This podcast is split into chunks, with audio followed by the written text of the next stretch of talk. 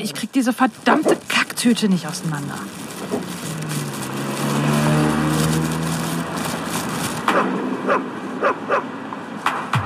Schluss jetzt! Komm mal her. Komm doch jetzt. Bleib mal da. Zwischen Kacktüte und Leinsalat. Der Hunde-Podcast. Hallo, hier sind Anna und Nina von Lieblingsköder Hundetraining und ähm, Hundeschule Hundesache. Hallo. Und wir haben ein neues Thema, nämlich, also wir starten erstmal mit dicken Hunden. Ach du dicker Hund, das ist unser Ach, Thema. Du dicker Hund, genau. Ja, ja ähm, das liegt mir schon ein bisschen länger auf dem Herzen, weil ich finde, dass viel zu viele dicke Hunde rumlaufen und ähm, auch beim Tierarzt sieht man irgendwie total viele dicke Hunde. Und ja, ich finde, da muss man mal drüber reden, warum das so ist. Ja, ja. Es gibt wirklich viel zu viele dicke Hunde. Ich weiß nicht, wie es bei dir ist. Ähm, die schlagen auch regelmäßig in, bei uns im Training auf. Und ich habe die Erfahrung gemacht, ich weiß gar nicht, wie bei dir das ist, aber ich habe die Erfahrung gemacht, dass es sehr, sehr schwierig ist, die Leute auf das Thema dein Hund ist zu dick anzusprechen. Ich habe sehr oft, dann kommt, nein, der muss so sein. Der liebste Aussage ist, der Tierarzt sagt, das ist alles in Ordnung. Oder der Tierarzt sagt, mehr sollte er auch nicht draufkriegen. Ich mir denke, ja, das ist ein Tierarzt, der sowas sagt, dann ist für mich das immer schon so ein Zeichen, nee, da kann auch schon was runter. Ähm, durch die Blume gesagt. Das ist genau. absolut durch die Blume gesagt. Das ist, als ob du jemandem sagen würdest, ja, bist auch voll schlank, ne? Also. Äh, ja, es ist schwierig, ne? Ja, Wobei natürlich der Tierarzt die, die Stelle ist, die das ähm, ja auf jeden Fall ansprechen sollte. Ne? Also ja. ich habe ähm, gar nicht so viele Hunde im Training, beziehungsweise ich muss jetzt echt überlegen. Ja, also Keine, im Training äh, muss ich sagen, äh, relativiert sich das natürlich, weil in der Regel natürlich schon da entsprechend ein Gespräch geführt wird. Und ähm, mhm. spätestens dann, wenn man es angesprochen hat, tun die Leute schon was dran. Meistens. Meistens. Ja. Ja. Also ich muss, müsste jetzt wirklich überlegen. Ich habe aktuell keinen Fall, ähm, wo ich sagen würde, boah. ähm, aber ja, das ist, ich finde es auch schwierig, ähm, wenn, wenn man über so einen Hund gerade spricht. Ne? Es geht um Erziehungssachen. Äh, die Leute sind, kommen ins Hundetraining und dann denkt man sich, wow, hm. vielleicht mhm. sollte der erstmal sehr viel weniger essen. Ne? Also ja. dann ja. haben die ja nicht, sind die nicht nur ein bisschen dick, sondern das ist, ist dann schon so, dass man überhaupt nicht mehr erkennt, was das eigentlich mal für ein Hund sein sollte, wenn er jetzt nicht eine typische Feldzeichnung hätte. Ja. Ähm, ja. Und ich habe dann mal nachgeguckt, ab wann ein Hund überhaupt äh, als übergewichtig gilt. Und das ist tatsächlich schon ab 10 Prozent über seinem Idealgewicht. Ne? Also das wäre bei einem 10 Kilo Hund oder ein Hund, der 10 Kilo idealerweise haben sollte, ja wäre das schon bei einem zusätzlichen Kilo. Stimmt, ja. Dass der als übergewichtig ja. gilt. Ne? Und dann wird unterschiedlich definiert, äh, wann ein Hund fettleibig ist, also ab 15 Prozent oder ab 20 Prozent. Da gibt es unterschiedliche Meinungen, ähm, dass es halt dann nicht mehr Übergewicht, sondern Fettleibigkeit ist. Und ähm, das finde ich schon heftig. Also wenn man sich so einen kleinen Terrier vorstellt oder, oder einen ziemlich kernigen, etwas ja. größeren Terrier, der ruhig mal so 10 Kilo wiegen darf, mhm. Hm, weil er halt auch ein bisschen längere Beine hat. Und ähm, dann hat er elf und dann hat er vielleicht, weil man im Winter ein bisschen weniger geht, auf einmal zwölf Kilo, weil er ja sein Leberwurstbrot kriegt, jeden Morgen. ja, ähm, ja, ja. Dann ist das schon, schon richtig krass. Also das ist, ist dann schon ein richtig fetter Hund. Ja, und ähm, ich frage mich, warum den Leuten das nicht auffällt. Oder, also ich weiß nicht, ist, ist der Hundeblick so herzerweichend, dass man diese Tiere so vollstopft? Also ich verstehe das ganz ehrlich auch nicht. Ich stehe aber vielleicht auch mehr auf diese drahtigen Tiere. Und ähm, Also ich habe das Gefühl, sobald ich auch nur so einen leichten Schwabbel bei meinen Hunden sehe, da gehe ich direkt und, und, und reduziere irgendwas, wobei das ja. halt sehr selten ist, weil ich komme gar nicht in diese Situation, muss ich sagen. Also hm. hm. ich weiß gar nicht, warum ich nicht da reinkomme, aber komme ich nicht. Also egal, ob auch ob die Hunde kastriert wurden oder unkastriert sind, ich hatte damit einfach noch nie Probleme bei meinen Hunden. Und wenn ich gemerkt habe, oh, ich habe es ein bisschen zu gut gemeint, also mir ist es letztens passiert, weil ich die BAF-Rechnung blöderweise ein, ein bisschen vertan. Das fiel mir dann später auf, so, ups, der Hund hat jetzt über längere Zeit etwas zu viel Futter bekommen. Ähm, dann kriegt er mal eine Zeit lang weniger Futter und wird etwas mehr bewegt. Also machen wir noch ein paar mehr Bewegungsübungen quasi auf dem Spaziergang. Mhm. Dann ist das ruckzuck wieder runter. Also ich muss die auch nie irgendwie hungern lassen oder Leckerchen weglassen oder was weiß ich oder auf irgendwelche fettreduzierten Sachen umstellen. Habe ich einfach nicht. Und ich wundere mich dann doch, wie viel Futter anscheinend andere Hunde kriegen. Und ich bei meinen nicht sagen könnte, dass die wenig bekommen. Also das nicht, mhm. zumal ich sowas wie Leckerchen und so, wie gesagt, gar nicht erst abziehe. Und ja. ja ich glaube, das ist Leckerchen und, und so Sachen nebenbei ist, glaube ich, auf jeden Fall eine, ein Faktor, der da mitspielt. Weil ich bin zum Beispiel überhaupt nicht so ein Leckerchen-Typ. Ich habe, also ich muss, muss mir einen Zettel schreiben, denk an Leckerchen, wenn ich irgendwas mit Leckerchen machen will, weil ich nie welche dabei habe. Und ähm, so, so Kauartikel oder ähm, sonstige Snacks für Hunde ähm, weiß ich nicht, habe ich irgendwann aufgehört zu kaufen. Mhm. Und ähm, das stimmt. Ja, das gibt, gibt schon seit Jahren nicht mehr. Also ähm, ja. klar fällt mal was runter und das fressen sie dann auch. Aber ja. also ich stehe auch eher auf diesen schlanken Hundetyp.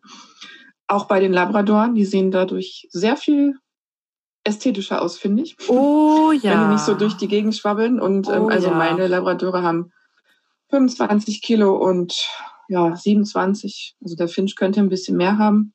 Mhm. Er ist äh, höchstwahrscheinlich hormonell bedingt gerade ein bisschen dünn. Ne? Also der ähm, ne, verbrennt halt ziemlich viel Energie. So viel kann ja. ich da gar nicht reinstopfen. Das werde ich aber auch noch mal jetzt äh, die Tage abklären lassen beim Tierarzt.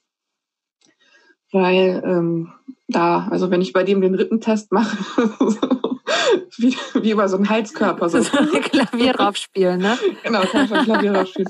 ähm, ja.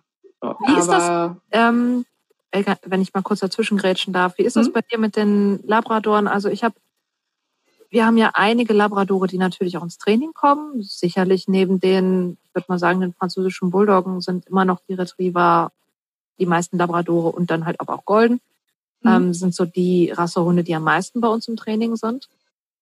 Und äh, ich habe die Erfahrung gemacht, dass tatsächlich schon die Labrador-Welpen, die kommen oft schon unglaublich dick an. Also richtig, ja. richtig dick. Ja. Und ich weiß, wie Labrador-Welpen auch aussehen können, wenn die nicht so dick sind.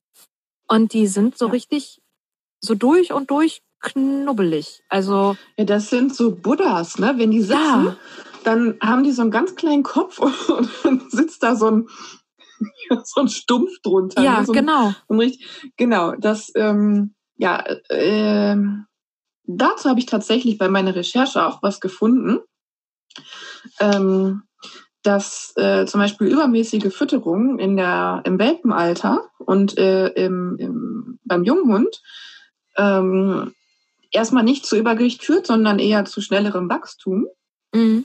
Und ähm, dann diese Hunde neigen aber dann später, wenn sie erwachsen sind und sich hormonell alles eingependelt hat äh, ähm, und sie nicht irgendwelche Krankheiten haben, eher zu Übergewicht. Also das ist schon angelegt, ne? Ja. Das, ähm, ja.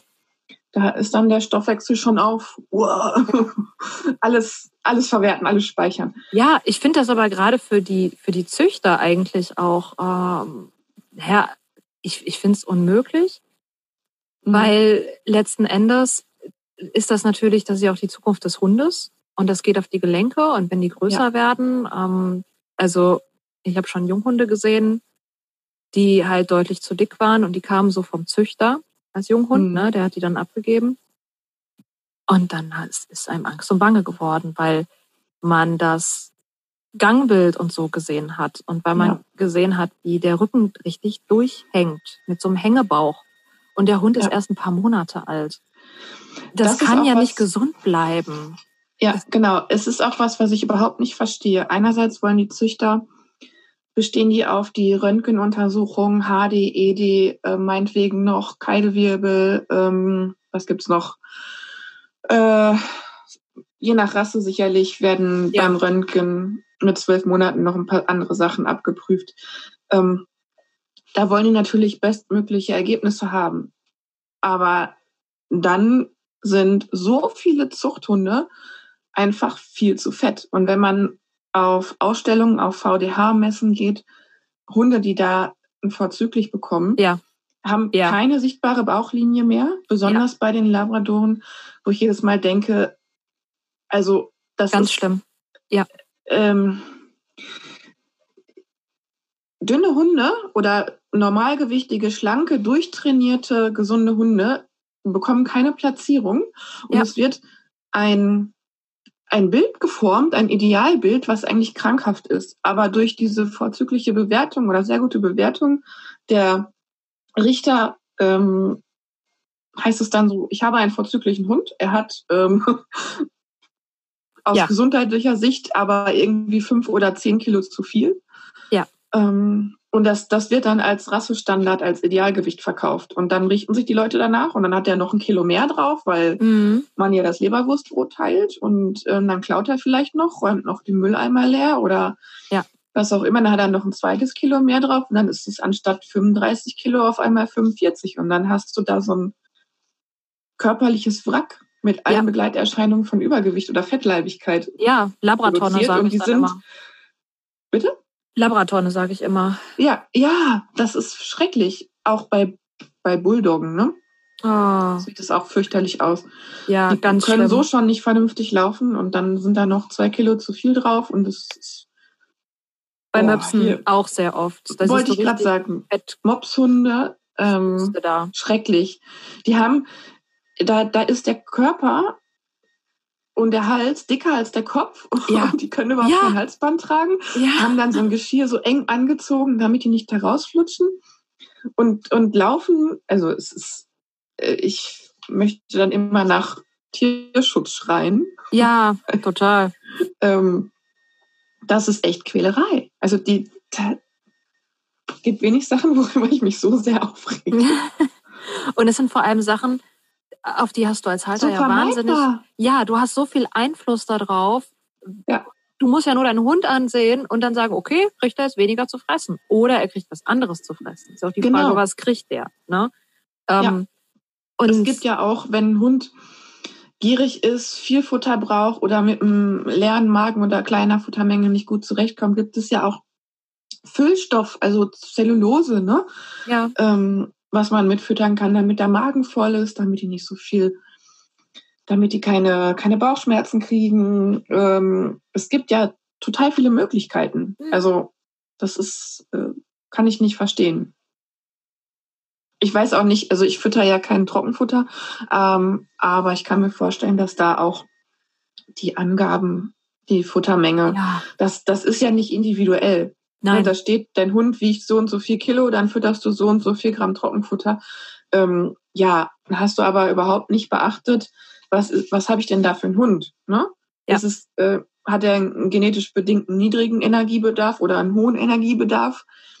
Ähm, wie alt ist er? Ne? Also mhm. wie, wie genau. ähm, gut arbeitet der Stoffwechsel? Ähm, dann ist er, ne, ganz, ganz klassisch ist, die Hunde werden kastriert und es wird genauso weitergefüttert wie vorher.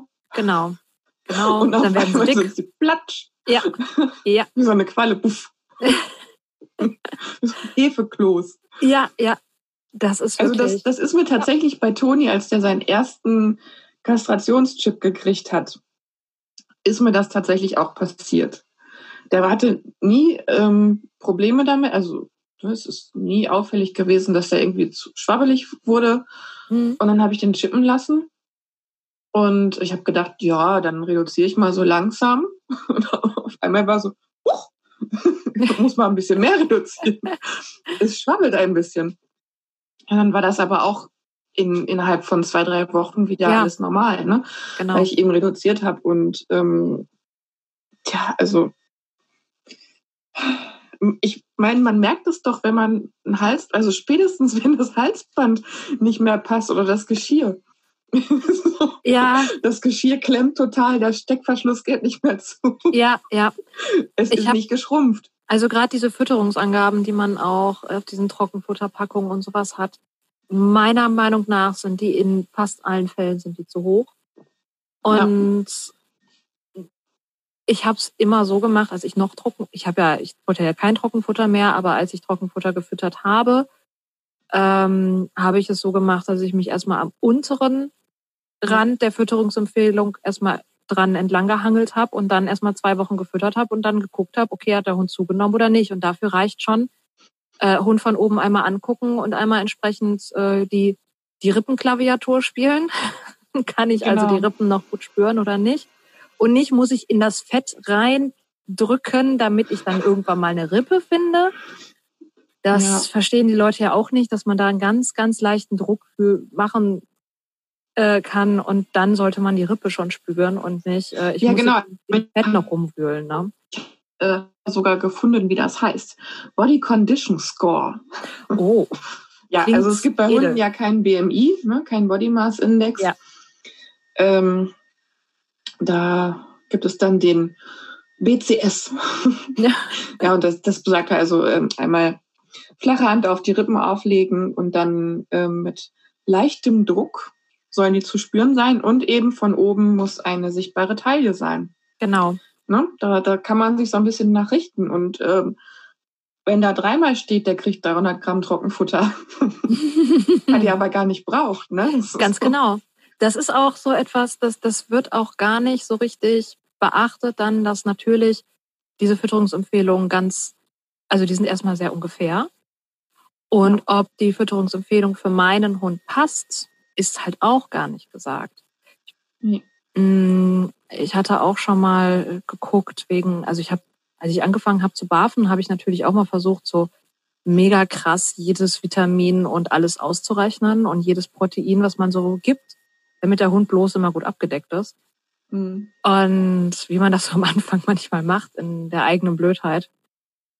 Und das habe ich halt gemacht und habe festgestellt, dass das, dass die Werte, nach denen gefüttert wird, ist ja, sind ja dann irgendwelche Laborbeagles gewesen ob das die richtigen Werte für meinen arbeitenden Border Collie sind, ob das genau so viel ist, wie die kriegen sollten, wie mein Border Collie kriegen sollte, ist ja gar nicht gesagt. Das sind ja zwei völlig verschiedene Hunde. Und ähm, das so genau auszurechnen, ist beim BAF natürlich auch gar nicht möglich, weil man füttert ein Naturprodukt. Das ist die Werte ja. von diesen Inhaltsstoffen von Vitaminen und so schlicht, die schwanken auch innerhalb der Leber schon. Man weiß es letzten Endes nicht so genau. Und deswegen kann man sich diese Rechnerei auch gut sparen, wie ich dann halt auch mir so gemacht habe. Da jetzt sehr viel einfacher. Ähm, und ähm, man kann halt eben von diesen Fütterungsempfehlungen, das ist ja völlig, ist ja erstmal die Frage, wie kommen die auf diese Empfehlung genau? Welche Zahlen nehmen die, legen die da zugrunde? Legen die irgendwelche ominösen ähm, Kilokalorienzahlen zugrunde, die in einem Buch stehen. Also es gibt da natürlich die Ernährungsfibel, die wahrscheinlich jeder kennt. Und ja, das ist ja. so so ein Durchschnitt zu nehmen bei genau. so einer ähm, Vielfalt, also von von Rassen und Mischlingen ja. und so ist halt auch irgendwie nicht möglich. Ne? Deswegen gibt es ja, halt eben. auch keinen Body Mass Index. Ja, ganz genau. Genau aus dem Grund. Ja, also du kannst auch einen, einen letzten Endes einen Herdenschutzhund, der hat von seiner Historie ja was ganz anderes zu füttern bekommen als ein Husky. Also ja. während der, also der Husky wird sicherlich früher kein Getreide bekommen haben. Wie soll das auch gehen? Also wächst ja nicht da, wo der gelebt hat ursprünglich. Ja. Ne? Das ist aber beim Herdenschutzhund eine ganz andere Sache oder beim Windhund oder was es nicht alles gibt. Das ist eigentlich wichtig zu berücksichtigen, dass. Ja, oder wenn man mal ähm, Großeltern fragt oder noch Geschichten von Urgroßeltern oder irgendwelchen Verwandten kennt, ähm, dann haben manche Leute niemals Hundefutter gekauft ja. und haben ihre Hunde mit Resten ernährt. Ähm, Genau. und das war jetzt, also Fleisch blieb ja selten als Rest über. Ne? Ja, also eher, Eben. eher minderwertige Sachen, die keiner Eben. mehr haben wollte, äh, bleiben über. Und ähm, das ist eher selten, dass ein Hund dann von solchen Resten halt total fett wird. Ja. Und die Hunde haben sich, ja, sich sicherlich auch mehr bewegt. Also Genau. wenn ich hier ähm, zu meinen Nachbarn, zu dem Pferdehof gucke, ähm, da sind einige Hofhunde, ähm, so kleine Hunde, aber die sind den ganzen Tag draußen. Die gehen natürlich nicht einmal in ihrem Leben spazieren, aber äh, die rennen den ganzen Tag draußen rum und was weiß ich, fangen Mäuse, ähm, passen Hofhunde, auf, ne? ne? Ja, so richtige Hofhunde halt, äh, Terrier und Dackel. Und ähm, die können sicherlich eine größere Portion Futter kriegen als, also, ne, wenn man das jetzt umrechnen würde auf den Energiebedarf, als meine Hunde, die hauptsächlich drinnen rumliegen, auf dem Sofa schlafen und ähm, zwei oder dreimal am Tag mit mir spazieren gehen und mal im Garten rumliegen. Ja. Oder eben mit zum Hundetraining kommen. Aber das haben die auch nicht jeden Tag. Ne? Also Ja. das ist, ähm, Also die, äh, wenn du es schon sagst mit den Großeltern, finde ich, ist halt auch echt ein, ein, ein guter Punkt. Also ich habe meine Großeltern auch mal gefragt, wie sie ihre Hunde früher gefüttert haben tatsächlich, beziehungsweise sie erzählen das natürlich auch irgendwann. Und mein Opa hatte mir erzählt, der hatte dann, ähm, der ist dann zum Metzger gegangen, einmal die Woche. Da gab es einen großen Eimer mit Pansen und Fleischabfällen drin. Und da wurde ein bisschen Farbe drüber gekippt. Nicht, dass der es irgendwie weiterverkauft als Fleisch, was man quasi selber essen könnte. Mhm. Und dann hat der Hund eine Woche davon zusammen mit diversen ähm, ja, Essensresten quasi gelebt. Ja. Und ähm, meine Großmutter, da gab's früher halt für den Hund vor allem Kartoffeln, weil das war übrig. Ne? Mhm. Und dann gab's halt die Kartoffeln im Napf mit ein bisschen Soße drüber. Das war so seine, sein Hauptnahrungsmittel. Und den Rest des Tages lief der draußen rum. Ja, der hat zwischendurch sicherlich auch sich hier und da mal eine Maus und eine Ratte gefangen. Aber grundsätzlich war das das Futter der Tiere. Und ähm, muss da manchmal ein bisschen schmunzeln, wenn ich sehe, was es alles für abgefahrene Futtersorten gibt. Von äh, für jede Rasse ein spezielles Futter. Und äh, dann ist das halt alles noch, noch hier was Spezielles und da was Besonderes dran und hier noch spezielle Zusätze für die, für die Darm, für den Darmaufbau und mh, ich frage mich, ob das so sinnvoll ist, den Hund mit so vielen Sachen totzuschmeißen. Also wenn ich sehe, wie einfach ich meine Hunde fütter, Mhm. ähm, das ist jetzt nicht, die kriegen jetzt keine Olisaccharide für ihren Darm, weil ich weiß gar nicht wozu. Die haben eine vorzügliche Verdauung und ähm, die kriegen halt ihr Fleisch und ihr Gemüse. Zack, das Mhm. war's. Ne? Und ab und zu mal ein Zusatz, der halt sein muss, weil bestimmte Sachen, bei Jod jetzt zum Beispiel bei uns in der Gegend einfach nicht so viel Fleisch drin ist. Ne? Mhm. Ähm, aber das ist, mh, ich, es ist schon abgefahren, was so ein Bohai um das Futter gemacht wird, einerseits. Andererseits aber auch die Hunde halt mit diesem Luxus so zugeschmissen werden, dass es für die Hunde gar nicht mehr gesund ist, indem sie beisp beispielsweise einfach Übergewicht haben weil Ja. man zu viel von diesem Zeug füttert. Und wenn man dann nicht nur das tolle, perfekte Trockenfutter füttert, nein, dann gibt's natürlich noch ein kleines, hm, so ein kleines Schälchen obendrauf, weil man möchte dem Hund ja was Gutes tun. Dann bleibt noch ein bisschen was übrig. Ja, dann kriegt er halt auch noch mal, ne, die, die Leberwurststulle gibt's dann halt auch noch morgens zum Aufwachen. Das ist ja so ein Ritual. Außerdem kriegt er natürlich was für die Zähne jeden Tag. Das heißt, jeden Ja. Tag irgend so ein, so ein Zahnpflegezeug, Kauzeug in den Rachen geschoben. Und das, was ja unfassbar viele Kalorien hat, also da, ist, da fällt man ja um, wenn man da mal sich guckt, sich mal anguckt, wie viel so ein Schweineohr eigentlich an Kilokalorien hat. Und ja, auf der anderen Seite werden die Hunde dann immer dicker und dicker. Und naja, was soll ich sagen, verrecken letzten Endes mit dem besten Futter, was man so geben kann. Ja, also das finde ich auch ähm, die, diese riesen Lücke zwischen diesem super übertrieben krass Luxusfutter und dann ähm, irgendeine Scheiße zusammengemischt, ein Trockenfutter und noch ein bisschen Dose drüber und ja. meinetwegen noch eine Handvoll Frohlich, weil so, weil die das so toll finden. Mhm. Wo man denkt, das ist eine absolute Katastrophe und die Hunde scheißen riesige Haufen, stinken, haben schlechtes Fell. Ja. Ähm, das ist für, für mich nicht erklärbar, dass es so eine Riesenspanne dazwischen gibt. Also ich finde vernünftig zusammengestellte Ernährung für die Hunde schon wichtig. Ja, ja. ja also man muss jetzt heutzutage nicht Müll füttern. Genau. Nur weil das früher so gemacht wurde. Genau, man muss nicht ähm, die Kartoffeln mit ein bisschen Soße füttern und dann hoffen, dass der Hund damit alt und gesund wird. Also ja. lange äh, gesund bleibt, auch im hohen genau, Alter. Ähm, aber man muss es auch nicht übertreiben. Also wie du schon sagtest, gewisse Zusätze, die sollte man einfach dazugeben und dann natürlich je nach Krankengeschichte des Hundes, ne? Viele Hunde haben halt irgendwelche harmlosen Zipperlein, wo man ein bisschen was dazugeben muss, aber ähm, ich habe das Gefühl, dass halt auch viele Sachen eben aus einer schlechten Fütterung und aus ähm, über massivem Übergewicht entstehen. Ne? Ja. Also und man sollte ganz wirklich vorne Gelenkerkrankungen, oh, ja. Herz-Kreislauf-Erkrankungen, Atemwegserkrankungen, ähm, dann ja Arthrose. Mhm. Und ja. das kommt nicht erst im Alter. Also es gibt zwei, dreijährige Hunde, die sind schon voller Arthrose. Das stimmt.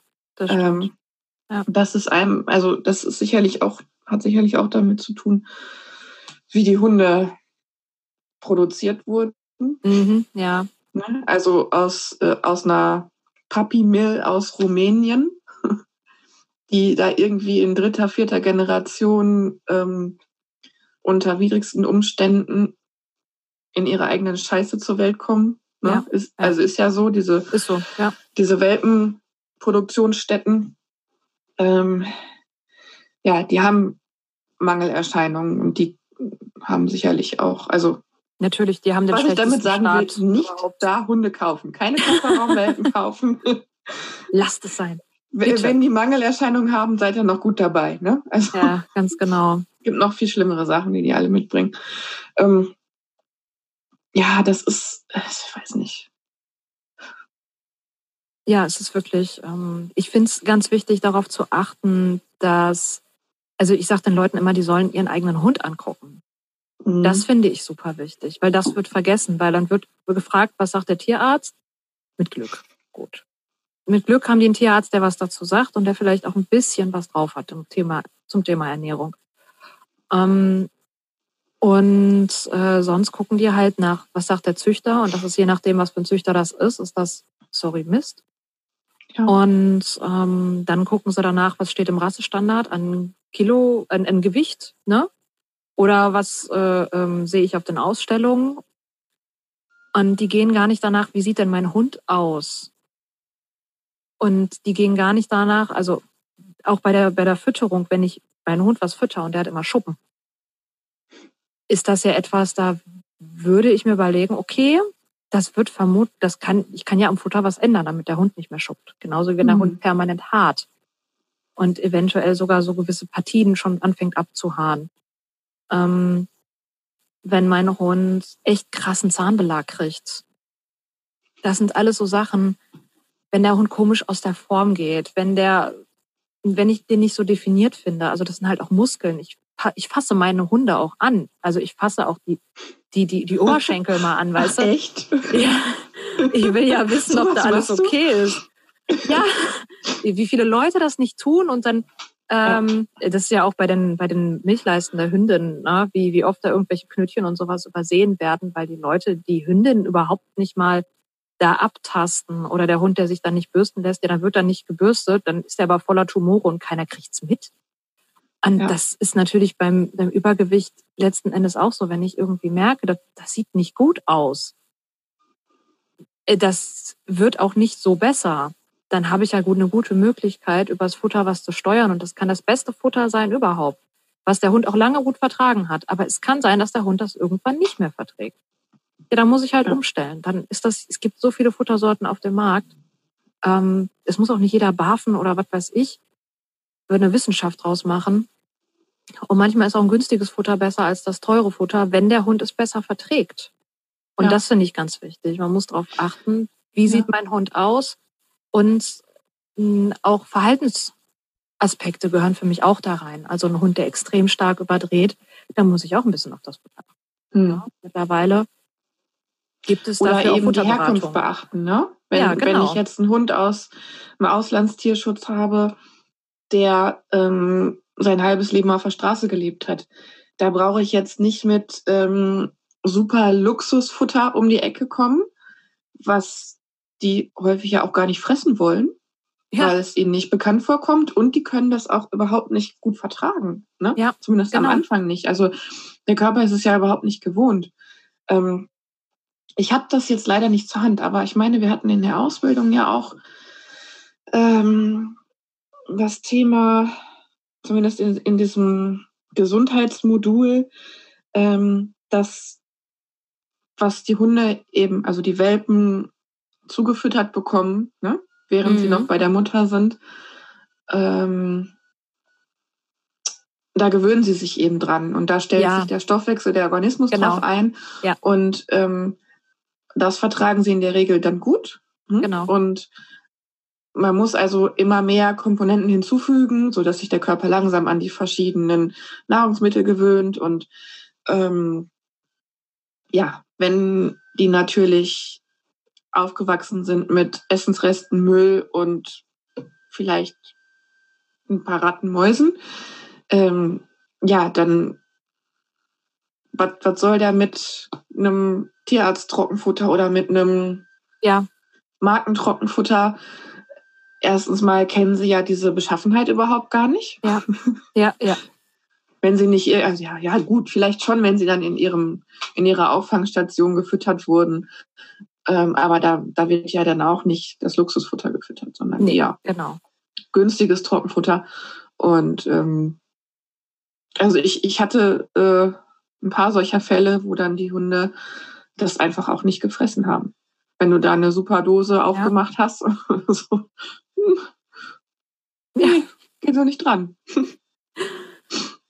Ja, das ist auch ein wichtiger Punkt. Es ist auch immer wieder spannend, wie viele Auslandshunde hier nach Deutschland kommen und hier urplötzlich eine, ähm, eine, eine Allergie entwickeln oder eine Ja. Unverträglichkeit. Genau, also sie sind einfach denkt- nicht an diese Art der Genau. Fütterung gewöhnt. Ne? Ja, ganz genau. Das ist auch etwas, was man halt beachten sollte. Ja, oder wenn diese armen Auslandstierschutzhunde, die so gelitten haben und nie was Gutes zu fressen gekriegt haben, erstmal richtig gemästet werden. Weil, weil sie ja so lange gelitten haben und jetzt sollen sie es gut haben. Ja, ja. Und dann zack, puff, fett. Genau. Und die kommen auch sehr oft tatsächlich zu dick aus den Auffangstationen. Mhm. Weil die natürlich da kaum, also die haben da wenig Bewegung. Je nachdem, wie groß da der Zwinger ist und je nachdem, ähm, wie da die Möglichkeiten sind, mal einen Auslauf zu nutzen. Ja, und dann sind sie häufig in Gruppenhaltung, ne? Und die müssen schnell alles reinfressen, bevor es ein anderer frisst. Ja, ganz genau. Schnell inhalieren. Ja. Was meins ist, ist meins, ne? Ja, ja, eben. Alles, was im Bauch ist, kann schon mal keiner mehr klauen. Ist Ja. ja, nicht blöd. Ja, und hier sind es halt Hunde, die kommen dann ohne Muskeln an und sind einfach zu dick. Also das sind Ja. selten Hunde aus dem Ausland, die wirklich zu dünn ankommen. Also gibt es auch, ja, aber es ist tatsächlich nicht ähm, der Großteil. Der Großteil der Hunde, die ich ähm, ins Training bekomme, die erst seit kurzem in Deutschland sind, haben oft noch so ein bisschen was zu viel auf den Rippen, was sich meistens aber sofort legt, sobald die halt Auslauf haben und äh, Muskeln anlegen. Hm. Also von wegen die armen Auslandshunde, die dann sofort verhungern, das sind eher mal zu dick.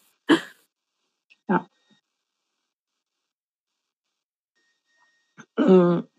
Also ich finde ja auch, oder ich rate den Leuten immer, wenn sie mit ähm, einem neuen Hund ankommen, sei es aus dem Ausland oder vom Züchter, dass sie ähm, ihren Tierarzt mal aufsuchen oder sich einen Tierarzt suchen, wenn sie noch keinen haben. Weil ähm, ganz viele Fragen kommen, ähm, die ich als Hundetrainer auch eigentlich gar nicht beantworten möchte oder kann. Ne? Also Ja. die ähm, viele Menschen denken oder oder vermuten, dass äh, nur weil ich mich mit Hundeverhalten und mit Hunden generell auskenne, mich eben auch mit deren Krankheiten auskenne. Und ähm, klar weiß ich über ein paar Standardsachen Bescheid, ähm, weiß, wo ich drauf achten muss, aber ähm, ja.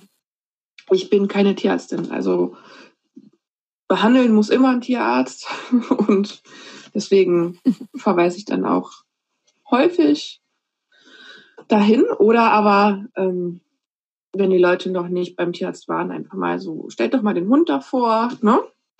Ähm, mhm. Die bekommen ja meistens, sind ja meistens schon geimpft beim Züchter, ähm, aber dann kommen ja auch noch Folgeimpfungen und generell finde ich das nicht verkehrt, wenn da auch noch ein bisschen beraten wird, ne?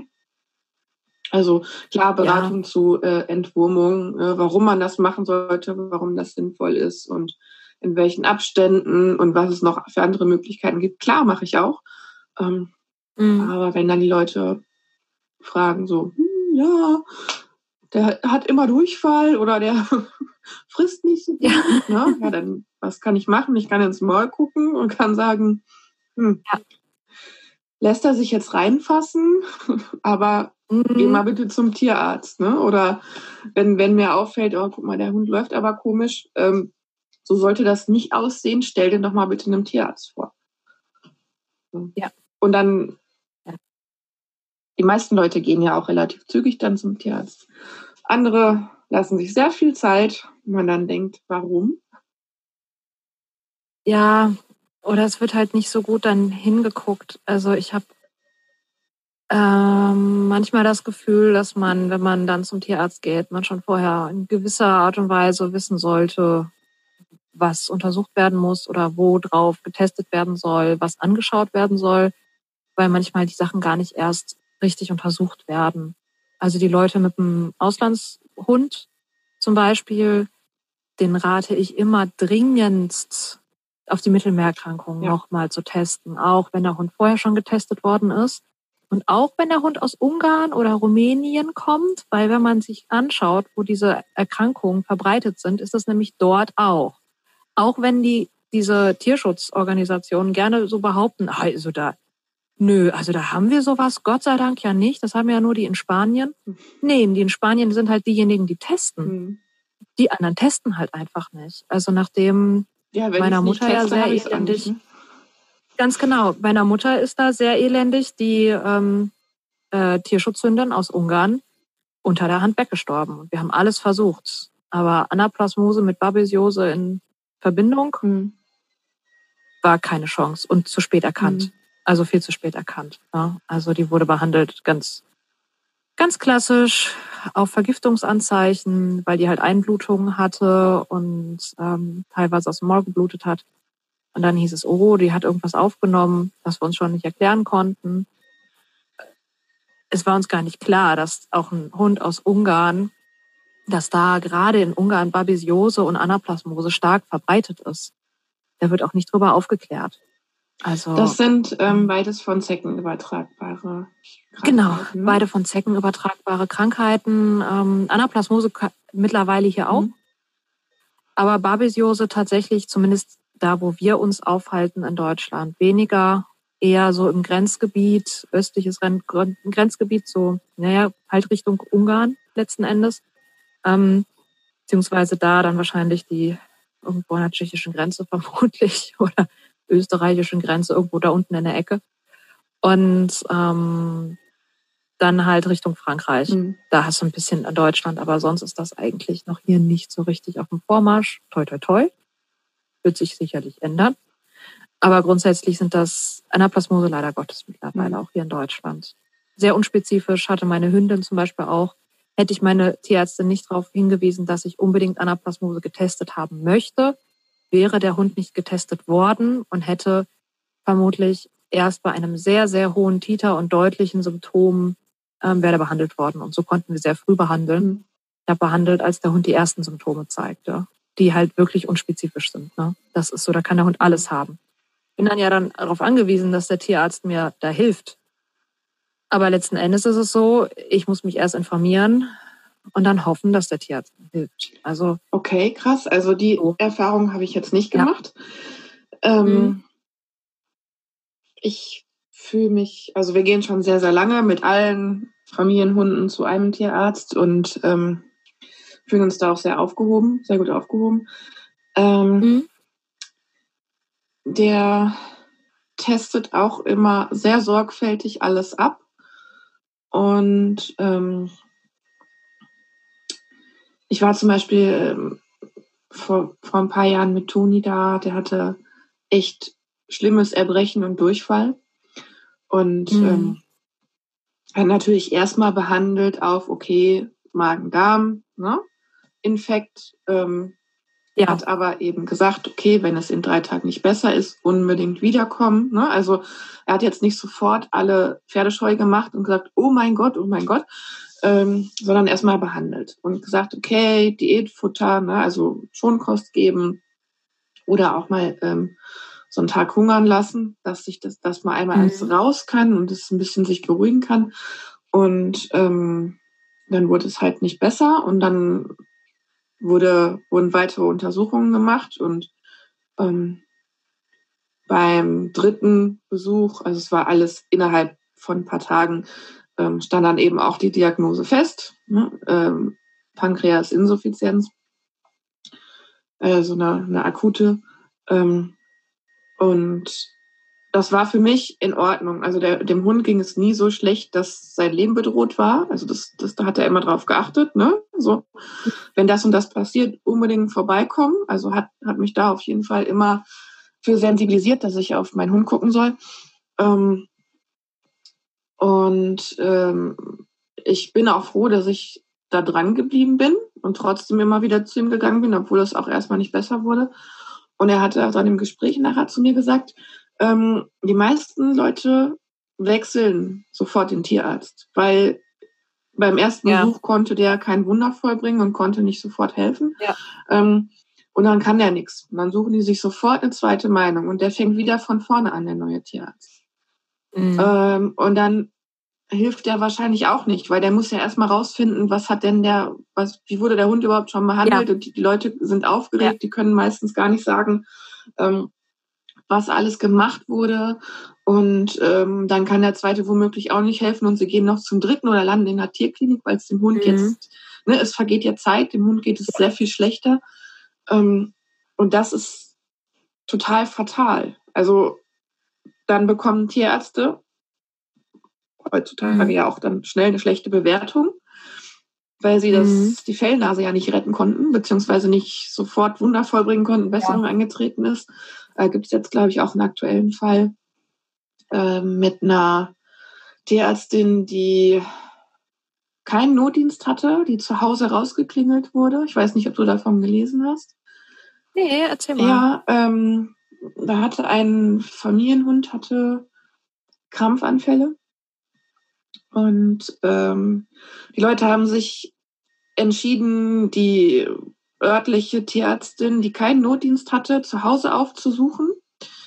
Ähm, in der Nacht, oder nee, es war nicht in der Nacht, es war Samstagmittag. Ne? Also kein Tierarzt regulär geöffnet. Ähm, ja. Anstatt direkt in die Klinik zu fahren, die ein bisschen ja. über eine Stunde entfernt gewesen ja. wäre. Und da haben wir also wertvolle Zeit vergeudet. Die ähm, Tierärztin hat äh, gesagt, sie, nee, sie ist nicht im Dienst, sie behandelt diesen Hund jetzt nicht, hat sogar noch gesagt, okay, ähm, mein Kind hat heute Geburtstag, ich bin nicht im Dienst, ich kann Ihren Hund jetzt nicht behandeln, fahren Sie bitte zur Klinik. Und da ist, also ein bekannter Tierarzt hat da auch zwei Artikel drüber geschrieben. Ja. Ähm, bei Facebook. Der hat das auch kommentiert, weil, äh, also es ist, ähm, warum ich das erzähle, ist, ähm, dieser Hund ist dann gestorben auf der Fahrt zur Klinik, als die Leute sich endlich dahin aufgemacht haben. Und ja. ähm, dann ist diese Familie an ein an die Lokalpresse gegangen und hat diese Tierärztin für den Tod ihrer armen Fellnase verantwortlich gemacht. Also, ja. weil sie ja nicht helfen wollte. Und ähm, Ach Gott. Ne, ja. Also du mhm. findest das sicherlich, nee. wenn es dich interessiert, kannst du es nachlesen. Ähm, wenn du die, die paar Schlagworte eingibst, dann ähm, kommst du da drauf. Und das, das finde ich, ist halt dieses Fatale, wenn die Leute ähm, einfach zu schnell den Tierarzt wechseln und mal nicht darauf vertrauen. Und die erzählen ja häufig auch nicht alles. So, ja, guck mal, dem Hund geht schlecht. Aber die können dir ja. dann, die können ja häufig nicht sagen, ja. was der gefressen hat, ähm, ob der irgendwie, ne, dann da hat der Hund womöglich mhm. schon seit Wochen schleimigen Stuhl äh, oder stinkt oder hat immer wieder Durchfälle, aber dass, dass der seit Monaten Parasiten verseucht ist, ne? Ja, ja, ja. Das sind halt alles so Sachen, ja. wo ich dann denke, warum? ja, das, das ist dann, dann hat der Tierarzt ähm, oder die, die Tierärztin bei der ersten Behandlung nicht sofort erkannt, was ist, weil es so möglicherweise auch mehrere Diagnosen wären oder eben die, die ähm, Ursache nicht sofort äh, ersichtlich ist und man ein bisschen ne, Proben nehmen muss. Blutproben müssen untersucht werden. Das geht nicht in jeder, in jeder Arztpraxis sofort. Viele müssen ihre Blutproben einschicken, Stuhlproben einschicken. Das dauert einen Tag. Ähm, und dann rennen die Leute sofort woanders hin. Also das kann ich überhaupt nicht verstehen. Nee. Ähm, das ist auch definitiv nicht verständlich. Also ich habe gerne, ähm, also neben meinem Haustierarzt, dem ich halt vertraue, ne, ähm, habe ich quasi, gehe ich eher zu Spezialisten. Also viele Sachen, da frage ich meinen Haustierarzt nicht mehr groß, sondern ich gehe damit zu einem Spezialisten, der die Diagnose entsprechend aber für meinen Haustierarzt schreibt, damit der Bescheid weiß. In welchen der muss Fällen den Hund später also weiter behandeln. Ich hatte, so einen Fall, hatte ähm, das noch nicht, dass das nötig war. Äh, Herzuntersuchung zum Beispiel. Mhm. Da sind bestimmte Geräte oft erforderlich und da reicht es mir nicht, wenn das einfach nur einmal abgehört wird und ähm, wenn dann vielleicht mit so einem einfachen Schallgerät, was man so haben kann, das gemacht wird, da gehe ich lieber zu einem Herzspezialisten, der das sehr gut beurteilen kann und eine entsprechende Gerätschaft hat. Ich bin mal mit meiner Hündin zu einer Schilddrüsen-Expertin gegangen, aufgrund von ähm, einer Überfunktion. Also nicht Unterfunktion, sondern Selten, Überfunktion, ja? weil ich ja, da wurde halt getestet, ob der, da wurde halt mit dem Ultraschall musste ge geschaut werden, ob die einen Tumor hat. Mhm. Na, es war futterinduziert letzten Endes. Also mhm. ähm, war also nicht schlimm, ließ sich mit dem Futter wieder korrigieren. Und da bin ich halt zu einer Schilddrüsenexpertin gefahren, weil mir sonst da auch keiner hätte helfen können bei, weil das ist halt, das kann nicht jeder. Ne? Kann nicht jeder Tierarzt. Hat auch nicht jeder Tierarzt ein Ultra, also ein ähm, Ultraschallgerät, was das gut darstellen kann.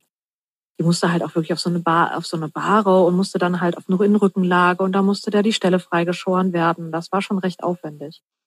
Ähm, mit meinem Border Collie mit meinem ersten, der Epilepsie hatte zum Beispiel, hat ja auch kein, kein Haustierarzt vorher erkannt, dass der Epilepsie hatte, bis ich irgendwann bei unserer Haustierärztin gelandet bin, durch Umzug letzten Endes.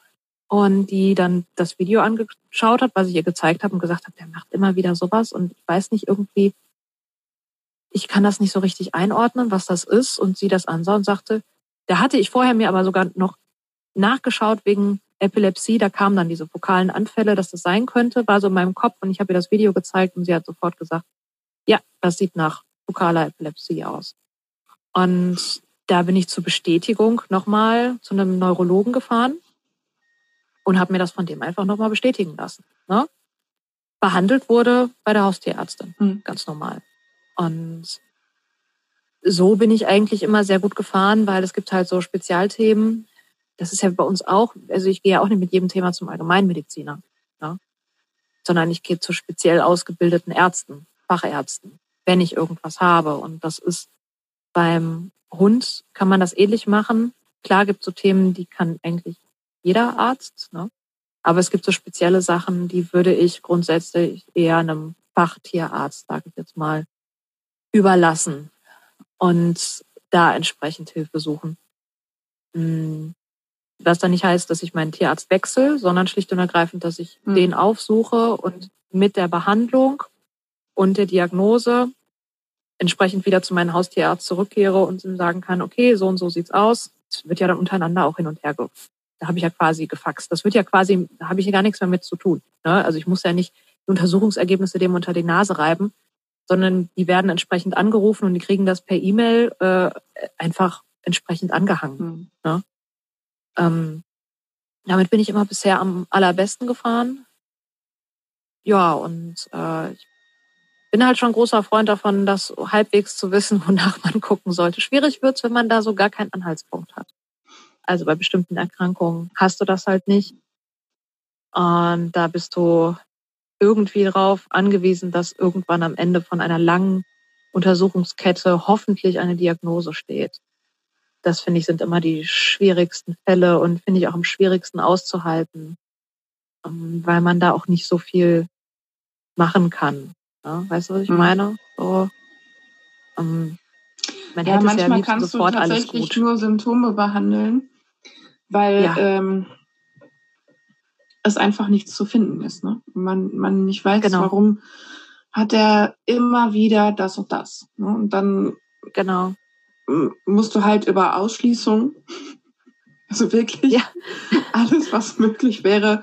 Und das ist natürlich langwierig, klar. Und dann genau. am Ende hast du vielleicht immer noch keine Diagnose, aber hast vielleicht einen Behandlungsplan, mit dem der Hund dann einigermaßen genau und manchmal reicht das ja. ja. Also ich weiß, bei meiner alten Hündin war das so, die hat, die hat die letzten anderthalb, zwei Jahre ungefähr dauerhaft Antibiotikum bekommen. Mhm. Dauerhaft durchgehend. Ähm, eine niedrige Dosis, aber durchgehend. Und wir haben einfach keine Ursache für ihre extrem krassen Durchfälle. Und der Hund war ja schon alt mhm. und die war ja nur noch Haut und Knochen. Und wenn die Durchfall hatte, konnte die, kam die nicht mehr hoch. Also die war völlig, völlig fertig. Also es war richtig schlimm anzusehen. Da dachte ich auch wirklich, der Hund stirbt mir jetzt weg. Und äh, ein Hund, der so mit 12, 13 Jahren Durchfall wie Wasser hat, der halt auch nachts einfach raussprudelt, während der Hund liegt, mhm. ist nicht so schön anzusehen. Und da geht's dem Hund auch sehr schlecht mit. Und die war halt nur noch Haut und Knochen. Und der Durchfall hörte halt immer auf, wenn sie das Antibiotikum gekriegt hat. Mhm. Wir haben es nicht geschafft, den Darm anderweitig irgendwie aufzubauen, egal was für Kuren wir, egal was ich ausprobiert habe, egal was für ein Futter. Ich habe dann ein Futter gefunden, womit sie zumindest den Kot besser halten konnte, weil das ein bisschen fester wurde dann. Und es war ein so ein Nassfutter. Ich weiß nicht, aber das hat sie halt vertragen. Und dann gab's halt nur noch das weil die halt schlicht und ergreifend, also die hat wirklich krasse Durchfälle, das spritzte richtig, das spritzte an die Wand.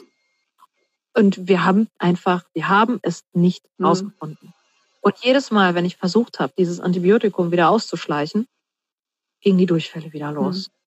Und die waren halt einfach weg, sobald sie das Antibiotikum bekommen hat. Und da hat die Tierärztin gemeint, naja gut, in dem Alter machen wir jetzt auch nicht mehr so viel. Mhm da brauchen wir jetzt auch keine Experimente mehr machen, weil das Experiment wird sie nicht mehr überleben. Genau, das ist dann anstrengender und belastet den Körper mehr, als dann das Medikament äh, genau. dauerhaft genau. zu bekommen. Ja. ja. Ja, dann hat sie halt ihr Antibiotikum bekommen und dann hat die damit tatsächlich noch relativ lange gelebt. Mhm. Und äh, wurde wegen was anderem eingeschläfert. Ne? Also mh, mm, auch das kann manchmal halt dann auf die Lebensqualität achten. Sein. Ne? Also ja, halt, genau. Es ist noch das lebenswert ja, auch da finde ich es wichtig, dass die Tierärzte einen entsprechend mitberaten. Ja. Ne? Ähm, das ist ja, das, da, da wurde, sie hat mir auch ganz ehrlich gesagt, die Tierärztin, so, ja, natürlich können sie jetzt noch hier und das und das könnten wir noch alles machen. Aber das so und so und so aufwendig wäre das, so und so teuer wäre das und ähm, der Hund, ob der aus seiner Kose aufwacht, wenn man da irgendwelche Proben rausgenommen hat, ist wirklich fraglich. Mhm. Und da war für mich ja keine Frage, dass ich da gesagt habe, nee, so, dann lassen wir das so. Funktioniert ja. Mhm. Gucken, wie lange es funktioniert. Das ist, mh, hm, da bin ich halt ganz froh. Die hat, ist da sehr, äh, hat gesagt, naja gut, das ist jetzt letzten Endes nicht mehr nach Lehrbuch. Und das ist ein bisschen experimentell, was wir hier machen, aber ich habe damit schon mal gute Erfahrungen gemacht. Und dann ist man, da finde ich es halt wichtig, seinem Tierarzt zu ja. vertrauen. Wenn ich meinem Tierarzt da gar nicht vertrauen kann, da würde ich tatsächlich sagen, okay, da muss ich mir überlegen, ob ich dann da richtig aufgehoben bin, weil ich finde, das ist so das A und O, dass ich meinem Tierarzt auch ähm, Dinge sagen kann und ich merke, dass er darauf Rücksicht nimmt und das nicht mhm. irgendwie abgetan wird, so im Sinne von, ach, das ist ja alles gar nicht so wild. Ja, das finde ich auch sehr wichtig. Also, dass man auch mit dem Menschen diskutieren kann. Ne? Also, dass, dass man eben auch sagen kann, ich habe aber Gefühl, das Gefühl, das und das geht nicht. Also da kommen wir nicht weiter mit. Ne? Ich sehe den Hund ja jeden Tag und ich, ähm, ja, das ist nicht das Richtige, das hilft nicht, ähm, dass man dann eben auch im Gespräch ist und äh, ja, die einem genau. nicht sofort abbimmeln und sagen, ja, ja, dann machen wir was anderes, sondern ähm, ja. dass man sich da auch mal länger als drei Minuten drüber unterhalten kann. Klar, die Leute haben viele Patienten und Zeit ist Geld und ähm, ja. Ja, trotzdem. Ähm, wobei ich bei manchen Sachen halt auch denke, okay, es ist vielleicht, brauchst du mich damit nicht behelligen. Also ich habe es meinem Mann schon gesagt, dass wenn er zum Tierarzt geht, er mit den Hunden soll er auf gar keinen Fall ansprechen, wie wir unsere Hunde füttern. Ich weiß nicht, ob du das kennst, aber es ist eine sehr große Tierarztpraxis, wo wir sind. Wir sind, wir kriegen gerade bei einer Impfung, ist es mir auch nicht wichtig, dass ich jetzt bei der, bei, bei meiner mhm. Tierärztin so quasi lande. Ähm, das können auch andere machen, weil eine Impfung, also sorry, sollte jetzt ein Tierarzt gerade noch so hinkriegen, egal welcher das jetzt ist. Und die fragen manchmal so, so, ne, ja, was füttern Sie denn? Oder spätestens dann, wenn man sagt, nee, bitte nicht im Leckerchen, weil der Hund ist Allergiker. Oh, was, was hat er denn? Mhm. Oh, gegen was ist er allergisch? Und spätestens dann, wenn du auf das Thema kommst, Barfen ist, ähm, äh, was ich da schon für, sorry, Scheiße mir hab anhören lassen müssen, von irgendwelchen jungen Tierärztinnen, die hoch motiviert meine Fütterung, die seit zehn Jahren so steht, äh, versuchen umzuschmeißen, weil sie irgendwie Angst haben, dass ich denen nur Hackfleisch ins in Futternaptur und ich kann halt sagen, so das ist, ich habe jetzt schon einen Haufen Hunde gebarft und die sind, also ich hatte da jetzt keine Probleme mit und ich achte darauf und ich habe das alles ausgerechnet und es gibt auch mal Zusätze, das, was man halt dazusetzen muss. Ich achte auf meinen Hund und wenn der Hund es nicht vertrag, verträgt, wird er sowieso nicht gebarft. Ganz einfach. Ne? Ich bin da ja nicht, ich bin überhaupt nicht dogmatisch da drin. Aber man muss echt mega aufpassen, weil die kommen direkt mit, oh mein Gott, da müssen wir jetzt hier den Riesenfutterplan machen oder müssen sie eine Futterberatung machen. Oh, das ist aber ganz gefährlich und denken Sie doch an die, an irgendwelche äh, ähm, Klamotten, die die Hunde dadurch kriegen können und oh, ich, nein. Ja, nee, also ich wirklich, hatte so ein ähnliches also, Gespräch oh. auch mit meinem Tierarzt und ähm, er sagte, wenn Sie sich darum kümmern, dass sie da eine vernünftige Zusammenstellung machen, finde ich das auch total in Ordnung, dass sie ihre Hunde so füttern. Ja. Ähm, sein Problem war, dass der Großteil der Leute das nicht tut, sondern irgendwelche fertig pakete kauft ähm, mhm. und da völlig ungeeignete Mischungen in den Napf äh, tut. Oh ja, ähm, die sind auch und dann die Hunde meistens eben schlecht. tatsächlich äh, nicht gesund sind. Ja. Fütterungsbedingt. Ja, ja genau. Ähm, ja. Von daher kann ich schon verstehen, dass das ein Aufreger aus Tierarztsicht ist. Ähm, mhm. Ja, das ist, kommt dann auch wieder darauf an, ähm, wie das angesprochen wird. Ne? Wenn die da total ja, ist halt auch und äh, sagen, oh mein Gott, ähm, also ohne mal, es ist halt auch wirklich, ohne mal nachzufragen, wie weit man überhaupt ja, im Thema genau. ist. Ne? Also äh, es ist ja, ja jetzt nicht schlimm. Genau. Haben Sie sich da informiert? Kennen Sie sich da aus? Ähm, oder ja. fangen Sie da jetzt ganz genau. neu mit an? Das, das ist Eben. ja auch nochmal ein Unterschied. Ist, ne? Das ist ja eine Sache, die kann man ja abfragen und da kann man es ja einfach stehen lassen, wenn ich sage, nein, das ist, äh, das ist so, das ist das, was er verträgt ja. und äh, äh, das ist alles ausgerechnet und ich überprüfe auch regelmäßig, dass entsprechend, dass das ausgewogen ist und mh, hm, dann sollte das Thema eigentlich durch sein. Also und das Problem ist natürlich, wenn du wechselnde Tierärzte hast, hast du das Thema womöglich jedes Mal wieder und dann kommst du womöglich an so jemanden, der da hochmotiviert dir erzählen möchte, dass aber das tolle Tierarztbutter richtig, richtig toll ist und das sollte ich doch mal ausprobieren. Deswegen habe ich ähm, keine wechselnden Tierärzte. ja, genau. Das ist nämlich das Beste dann. Und äh, deswegen habe ich meinem Mann auch eingebläut, äh, geh, sag bloß nicht, was wir füttern. Du gehst auf keine Futterdiskussion ein. Auf gar keinen Fall. Und ich, ich kann das halt direkt abwiegeln. Ne? Also da bin ich ja ganz strikt und da sage ich auch ganz direkt, da brauchen wir nicht drüber zu diskutieren. Ich fütter die Hunde und ich fütter die schon viele Jahre so. Denen geht's gut, das sieht man ja. Ne? Ganz einfach. Da bin ich ganz, ganz straight drin. Ähm, aber das ist so ein, so ein typischer Aufreger bei den Tierärzten. Und äh, ja, ich glaube, ich, ich gelte bei Tierärzten auch als schwieriges Frauchen, aber ich bin, ich bin gerne ein schwieriges Frauchen, muss ich ganz ehrlich sagen. Ähm, ja, das ist, ich weiß noch, als ich meine, meine Hündin nach der Kastration, die musste in der Tierklinik kastriert werden, weil die einen leichten Herzfehler hatte. Und meine Tierärztin das nicht machen wollte und gesagt hat, da haben die eine bessere Möglichkeit zu überwachen. Und dann habe ich die abgeholt und ich habe darauf bestanden, dass ich die abholen kann. Und zwar sobald die wach ist. Normalerweise machen die, dass sie den Hund da irgendwie noch einen Tag lang da haben. Und das habe ich nicht eingesehen, weil ich gedacht habe, was soll das für meine Hündin bitte schön sein, einen Tag lang dort hinten in dem Quarantänezimmer zu sitzen. Und die will ja eigentlich nach Hause und die will ja eigentlich zu mir. Und da kann ich am besten darauf achten, dass alles gut ist. Ne? Und dann lege ich mich halt den Abend zu ihr. Da kein Problem mit. Ja, da wurde ich aber ganz schief angeguckt in der Tierklinik. Und als ich den Hund ablieferte zur Kastration, kam dann auch so ein, ach, und Sie sind diejenige, die den Hund direkt wieder abholen wollen. Mhm. ich hatte anscheinend ein Vermerk in der Akte bekommen. Man wusste Bescheid. Also äh, ich bin, ein schwieriges Frauchen. Ist, ich finde das gut. Ja, also was mir zum Beispiel wichtig ist, ähm, es gibt ja so diese, manche Tierärzte geben ja nach einer OP einen noch schlafenden Hund mit nach Hause. Ja. Ja, wir legen ja, den ins ja. Auto, dann können sie nach Hause fahren. Und das finde ich zum Beispiel. Aber sag mal, früher nicht. wurde das doch viel mehr gemacht, oder? Ja. Heute habe ich das Gefühl, wird das nicht mehr gemacht. Aber ich habe, aber ich glaube, also früher vor, ich weiß nicht, auch aus meine ersten, also die, die Katzen oder die Kleintiere, die ich hatte, wenn die mal operiert worden sind, aus welchen Gründen auch immer, ich habe die immer, immer schlafend bekommen. Immer. Das finde ich so gruselig. Also ich möchte schon einmal, dass zumindest ja. jemand aus der Praxis nochmal drauf guckt, wenn der Hund wach ist. Ach so, ja, sieht sieht alles in Ordnung aus, genau. äh, kann laufen, kannst du mitnehmen. Ne? Ähm, ja. Gerade in der Aufwachphase, das ist ja auch gefährlich, ne? Ja, ich, ich, ich finde es total abgefahren. Aber früher, ich, also meine ganze Kindheit, alle Tiere, die ich wieder geholt habe vom Tierarzt, waren immer schlafen. Ich habe es nie gehabt, dass die Tiere dort aufgewacht sind. Ich weiß nicht, vielleicht hatte man für ein Meerschweinchen oder für ein Kaninchen hat man gedacht, keine Ahnung. Das ist nicht genug Geld oder Mark ich wert. weiß es nicht. Ja, wirklich. Ja, letzten, ja die gut, OP das ist tatsächlich als die, das Tier.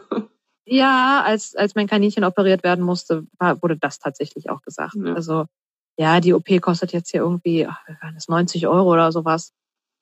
Oder ach, keine Ahnung, waren noch Mark, waren ja keine Euros. Naja, auf jeden Fall war das, war das relativ viel Geld, vor allem für mich als Kind. Und äh, es war immer schon so, ich musste mich um meine Tiere kümmern. Ne? Und natürlich habe ich das äh, bezahlt. Und da hieß es aber auch, naja, würde ich mir überlegen, dafür kriegst du aber auch zwei, zwei neue Kaninchen. Nee. Also ich, ich weiß nur noch, dass wir unser, also unseren ersten Familienhund, den haben wir, glaube ich, nach der Kastration schlafend mitgenommen. Zumindest war der, ja. war der noch nicht richtig wach. Das weiß ich noch. Aber ähm, jetzt zum Beispiel bei, bei der äh, Zahnreinigung von Toni habe ich gesagt, ach nee, ich, ich will erstmal, dass der wach ist und dass der selber rauslaufen ja. kann aus der Praxis. Und dann habe ich da halt noch. Ja, genau, genau. Das geht ja relativ schnell. Habe ich da noch zehn Minuten gesessen. Ähm, ja. Und dann guckte noch jemand rein, nochmal, ach ja, dem geht's ja wieder gut, dann könnt ihr jetzt gehen. Ne? Also ja. das ähm, finde ich einfach angenehmer. Das äh, mhm. ist irgendwie Ja, also, ja, also Tierarzt. Ich finde, da sollte man so. auch für sich einstehen, wenn man das so möchte.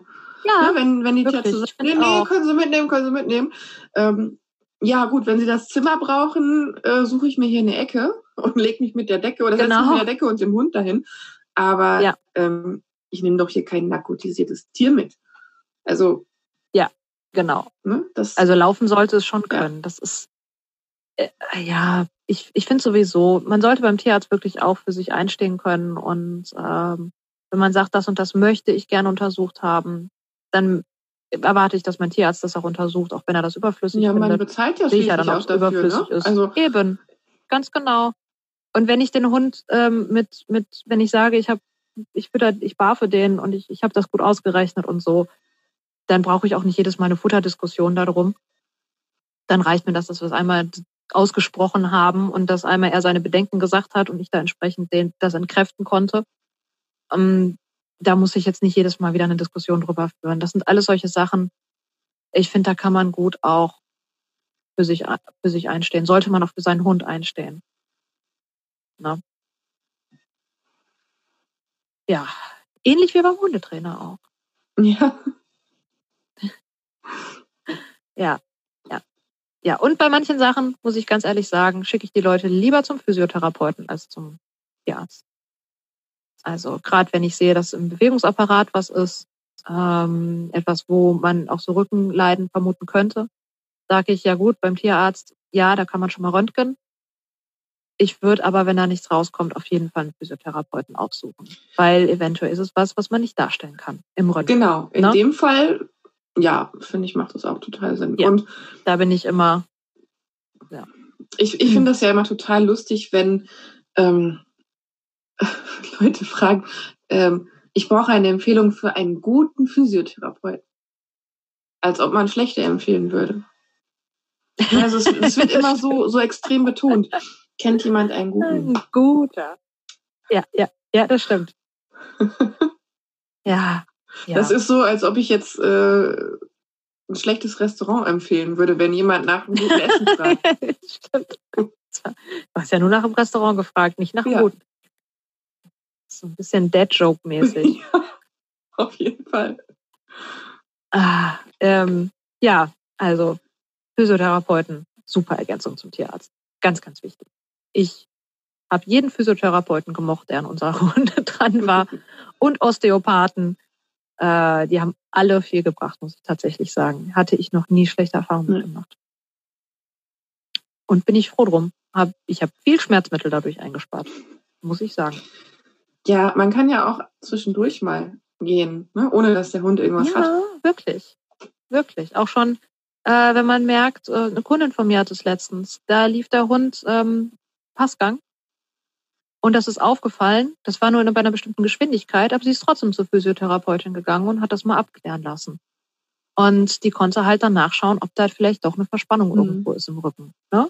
Und das ist eigentlich genau richtig. Ja, Ja. im besten Fall ist es halt ein Meine Jüngste soll jetzt auch. Ne?